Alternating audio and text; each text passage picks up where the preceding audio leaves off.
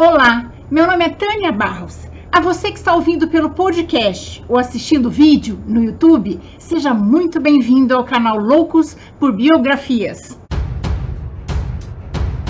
Juntos vamos conhecer a vida das pessoas mais interessantes, inteligentes e importantes da história, como os grandes cientistas, inventores, escritores, artistas e das piores também, porque é do contraste que nasce a nossa consciência. Mas antes de começarmos, eu gostaria muito de agradecer aos apoiadores do canal no Catarse. E se você também quiser se tornar um apoiador do canal, o link do nosso projeto no Catarse é esse aqui e vai estar na descrição desta biografia. Agora vamos lá, senta que lá vem história. Hoje vamos dar continuidade à terceira e última parte da biografia de Getúlio Vargas. Se você ainda não assistiu a primeira e segunda parte dessa história, sugiro que assista primeiro para entender melhor. O link das, da primeira e segunda parte está logo abaixo na descrição da biografia. Getúlio pode não ser um chefe de governo fascista, mas em seu governo não faltavam simpatizantes do regime fascista da Itália de Benito Mussolini e da Alemanha de Adolf Hitler, a começar por ele mesmo. Em um dos aniversários de Hitler, Getúlio mandou via telegrama os parabéns e recebeu o agradecimento de Hitler. O fascínio se somava à boa relação econômica entre os dois países. O Brasil era o principal parceiro econômico do Reich na América Latina. Porém, Vargas estava ciente de compartilhar um continente com os Estados Unidos, potência econômica e militar, cujo engajamento no conflito mundial certamente o desequilibraria. O dia chegou em 7 de dezembro de 1941, quando os Estados Unidos foram atacados pelos japoneses no Havaí. E os Estados Unidos declarou guerra ao eixo, formado pela Alemanha, Japão e Itália.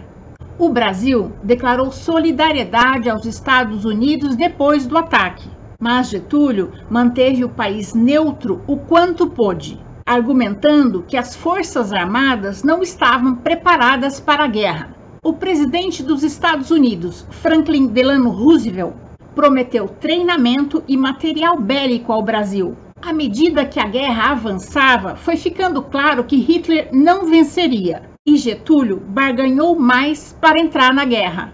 Ele pediu aos americanos que financiassem a construção da Companhia Siderúrgica Nacional de Volta Redonda, que foi inaugurada em 1946. Os americanos que precisavam focar no conflito abriram sua economia para os produtos brasileiros. Vargas permitiu que os Estados Unidos construíssem uma base aérea no norte e no nordeste do país, apoiando o abastecimento dos aliados. Em agosto de 1942, depois do afundamento de navios brasileiros pela Alemanha, causando a morte de militares e civis, o Brasil declarou guerra ao eixo. A entrada das tropas brasileiras no conflito ainda demorou um pouco, nossos pracinhas precisavam passar por treinamento e o envio dos soldados ocorreu em julho de 1944, depois que os aliados desembarcaram na Normandia, no chamado Dia D. De todo modo, os 25 mil soldados da Força Expedicionária Brasileira cumpriram sua missão, enfrentando os alemães na Itália ainda ocupada. A Segunda Guerra Mundial acabou em 1945, a tempo do Brasil estar ao lado dos vencedores. Uma derrota, no entanto, aguardava Getúlio Vargas. Com o fim da Segunda Guerra Mundial e a vitória dos países democráticos, cresceu diante dos olhos dos brasileiros a incoerência do Brasil se juntar às democracias ocidentais para combater as ditaduras do eixo, quando no Palácio do Catete funcionava um governo ditatorial. Em nada contribuía para o humor da população a escassez de alimentos e a alta do custo de vida que veio a reboque depois do conflito mundial. O Brasil, nessa época, estava enfrentando uma grave crise inflacionária, derivada pela alta dos preços do café no mercado internacional e pelo endividamento causada pelo aumento de importações por receio de uma crise internacional que se anunciaria com a Guerra da Coreia. O governo então aumentou a quantidade de moeda em circulação no país. O regime ditatorial de Getúlio era questionado abertamente desde 1943, quando intelectuais, políticos e advogados mineiros publicaram o Manifesto à Redemocratização. Até mesmo os membros das Forças Armadas foram se afastando com o tempo. Pressionado pela sociedade, Getúlio decretou um ato adicional que assegurava eleições diretas e livres em todo o país. Concedeu anistia e libertou presos políticos como Carlos Prestes. E os partidos políticos voltaram a ser autorizados, inclusive o Partido Comunista. A aproximação de Vargas com os comunistas levou muitos políticos e militares a acreditar que ele pretendia dar um novo golpe para se manter no poder. Enfraquecido entre as elites militar e civil, Vargas buscou apoio no povo, lembrando em discursos o que ele havia feito pela massa trabalhadora. Seus apoiadores responderam com atos públicos e cartazes que diziam: Queremos Getúlio. O movimento chamado de queremismo defendia que o país mantivesse o líder Getúlio enquanto era redigida uma nova Constituição democrática. Mas Getúlio forçou demais a sorte ao nomear, em 8 de outubro de 1945, seu irmão Benjamin, ligado aos queremistas, como chefe da Polícia do Distrito Federal. A decisão acendeu o sinal vermelho dos militares, que conheciam bem com quem estavam lidando e temeram que as eleições novamente não se realizassem. E as Forças Armadas que apoiaram Getúlio na instalação da ditadura o forçaram a renunciar no dia 29 do mesmo mês. O presidente do STF, José Linhares, assumiu como presidente da República por três meses, entre a queda de Getúlio Vargas e a eleição de Eurico Gaspar Dutra como presidente do Brasil. Foi a primeira eleição direta no país em mais de 15 anos. Foi reaberto o Congresso Nacional, que chegou a organizar comissões para investigar os atos do regime ditatorial, que estima-se teve 10 mil presos políticos, além de casos de tortura e assassinato. Mas, em um momento onde o mundo estava novamente atônito, assistindo à Guerra Fria entre duas superpotências, Estados Unidos e União Soviética, e o Brasil se punha ao lado dos Estados Unidos e do capitalismo, poucos se interessavam em buscar culpados por crimes que tiveram como vítimas, de modo geral, opositores simpáticos ao comunismo o chefe da repressão na ditadura, Filintino Miller, ao invés de ser processado pelos atos de tortura, se tornou senador. E uma das alas do Senado Federal leva seu nome até hoje. Getúlio também não foi processado nem perdeu direitos políticos. Ao invés disso, se tornou senador. Porém, após vários constrangimentos feitos por opositores, Vargas retornou ao Rio Grande do Sul, fixando-se na fazenda Itu, em São Borja, num exílio voluntário. Esse afastamento acabou em 3 de outubro de 1950, quando Getúlio Vargas foi reeleito presidente do Brasil com 48,7% dos votos pelo PTB, Partido Trabalhista Brasileiro, partido que ajudou a fundar. Em 1951, Vargas retornou ao poder, sob uma forte oposição no Congresso e na imprensa.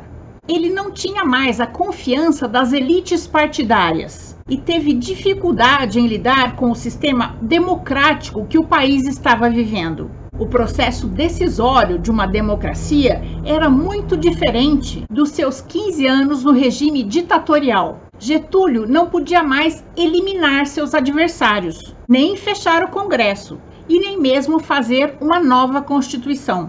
Ele tinha que conviver com a imprensa sem censura e a liberdade de expressão dos cidadãos. Sua volta foi marcada por novas medidas populistas. Os sindicatos recuperaram sua autonomia, a industrialização foi favorecida por uma política protecionista que dificultava as importações de bens de consumo. Por outro lado, Vargas estimulou a entrada de capital estrangeiro. Em 1953, criou a campanha O Petróleo é Nosso, que resultaria na criação da Petrobras, instituindo o monopólio estatal na exploração e refino do petróleo no Brasil tão almejada por Monteiro Lobato, que gastou parte da sua fortuna nesse projeto e acabou sendo preso por Getúlio Vargas durante vários meses. Durante sua gestão, foram criados vários ministérios, a Eletrobras, a Sudam e o BNDE, Banco Nacional de Desenvolvimento Econômico. A nacionalização radical de Getúlio e o aumento de 100% no salário mínimo no dia 1 de maio de 1954 assustou alguns setores da sociedade comprometidos com capital estrangeiro. Vargas era acusado de pretender instalar no Brasil uma república sindicalista, igual ao que o presidente Juan Domingo Perón tinha instalado na Argentina. Além disso, a situação econômica do Brasil não era boa, fato que gerava um grande descontentamento da população. Durante os últimos anos do seu governo, de 1951 a 1954, Getúlio enfrentou uma forte oposição da UDN, União Democrática Nacional, no Congresso e através dos jornais Tribuna da Imprensa de Carlos Lacerda e dos diários associados e da TV Tupi do jornalista Assis Chateaubriand, que concedeu um espaço na TV para que Lacerda tivesse um programa. O Palácio do Catete estaria mergulhado num mar de lama e Vargas seria o maior culpado. O jornalista Carlos Lacerda exigiu o impeachment do presidente. Em agosto de 1954, para calar a boca dos opositores, o chefe da Guarda Presidencial, o tenente Gregório Fortunato, o Anjo Negro, empregado da família Varga desde os tempos em que a família morava em São Borja, resolveu por conta própria eliminar Lacerda. Mas o tiro saiu pela culatra. O major da aeronáutica, Rubens Florentino Vaz, amigo e eleitor de Lacerda, que com outros jovens oficiais das Forças Aéreas Brasileiras formavam um grupo de elite que protegia Lacerda onde quer que ele fosse. Naquela noite, o major foi deixar Lacerda com seu filho Sérgio, de 14 anos, em casa e acabou levando um tiro que era destinado a Lacerda. O guarda Salvio Romero, apesar de ser ferido na perna, atirou contra o táxi que levava o pistoleiro na fuga e ainda conseguiu anotar a placa do automóvel. Carlos Lacerda levou um tiro no pé. Esse tiro tem-se dúvida se realmente existiu, porque a bala de revólver que atingiu o Major Vaz, que faleceu, tinha calibre 45 e uma arma desse calibre não teria só machucado o pé de Lacerda, mas estraçalhado. Fato é que a bala e o raio-x que comprovam o ferimento sumiram. A instabilidade política de Getúlio se agravou muito depois desse atentado, que ficou conhecido como crime da Rua Toneleiros. 5 mil pessoas compareceram ao enterro do Major Vaz. As manifestações contra o governo cresciam à medida em que a guarda pessoal do presidente ia sendo envolvida na trama.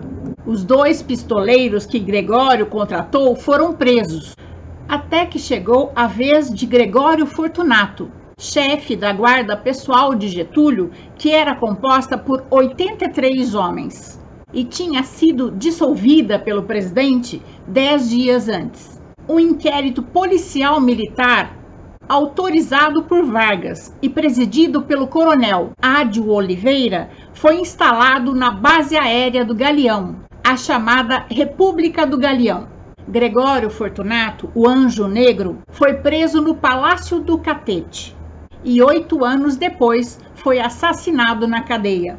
O envolvimento do chefe da sua guarda pessoal, no atentado contra o jornalista Carlos Lacerda, levou as Forças Armadas a exigir a renúncia de Getúlio Vargas. Getúlio disse em uma conversa com Tancredo Neves em seus últimos dias de vida: Esse tiro que acertou o Major Vaz acertou-me também pelas costas. No dia 23 de agosto de 1954, Getúlio Vargas recebeu um ultimato do ministro de Guerra, Euclides Zenóbio da Costa, exigindo seu afastamento. Vargas convocou seu ministério para uma reunião emergencial no Palácio do Catete, que só terminou de madrugada, sem terem encontrado nenhuma solução para a crise. Getúlio, então, que temia ser destituído e humilhado publicamente, anunciou que entraria em licença até que a morte do Major Vaz fosse esclarecida. Quando o general Zenóbio comunicou que o presidente ia se licenciar, os opositores de Getúlio protestaram. Não bastava a licença, ele tinha que renunciar. Então, o general Zenóbio, por conta própria, para conter o calor do momento, disse que a licença de Getúlio era pro forma, que ele não voltaria mais ao poder. Vargas, ao saber que estava sendo considerado deposto, disse a famosa frase: Vivo, eu não me entrego. Isolado no Palácio do Catete, redigiu uma carta-testamento e no início da manhã do dia 24 de agosto de 1954 deu um tiro no peito. Sua esposa, Dona Darcy, e sua filha Alzira ainda o encontraram com vida e ele sorriu para elas talvez antevendo que o seu suicídio seria o seu maior golpe político. Getúlio deixou várias cópias de sua carta-testamento. Duas delas entregou na reunião ministerial da noite anterior, uma para Tancredo Neves e a outra para João Goulart, o Jango, uma ele colocou na sua mesinha de cabeceira e a outra no cofre. As rádios divulgaram a sua carta testamento, que termina com a célebre frase: Saio da vida para entrar na história. O ato dramático de Getúlio calou seus opositores e reverteu o jogo político, transformando Getúlio Vargas num mártir. O comércio baixou as portas, as fábricas pararam e uma multidão acompanhou o enterro de Getúlio Vargas. Os jornais antigetulistas foram depredados e incendiados. Até o Ministério da Aeronáutica foi apedrejado. Getúlio Vargas fez coisas muito boas, mas também fez coisas muito ruins. Existe dentro de nós o poder de fazer coisas muito boas e coisas muito ruins. Ainda mais quando temos poder sobre outras pessoas, sejam elas nossos filhos, cônjuges, funcionários ou uma nação inteira. Se não temos o direito de julgar ninguém, podemos pelo menos não tapar o sol com a peneira e aprender com os nossos erros e os erros dessas pessoas para melhorarmos a nós mesmos, a nossa sociedade e o nosso país. E essa é a nossa história de hoje. Eu espero ter contribuído para que seu dia seja bom. Se você gostou, deixe seu joinha, faça seu comentário, conheça as outras histórias do canal e compartilhe com seus amigos. Lembrando que o canal Loucos por Biografias traz novas histórias toda semana no YouTube e em podcast. Até a próxima história!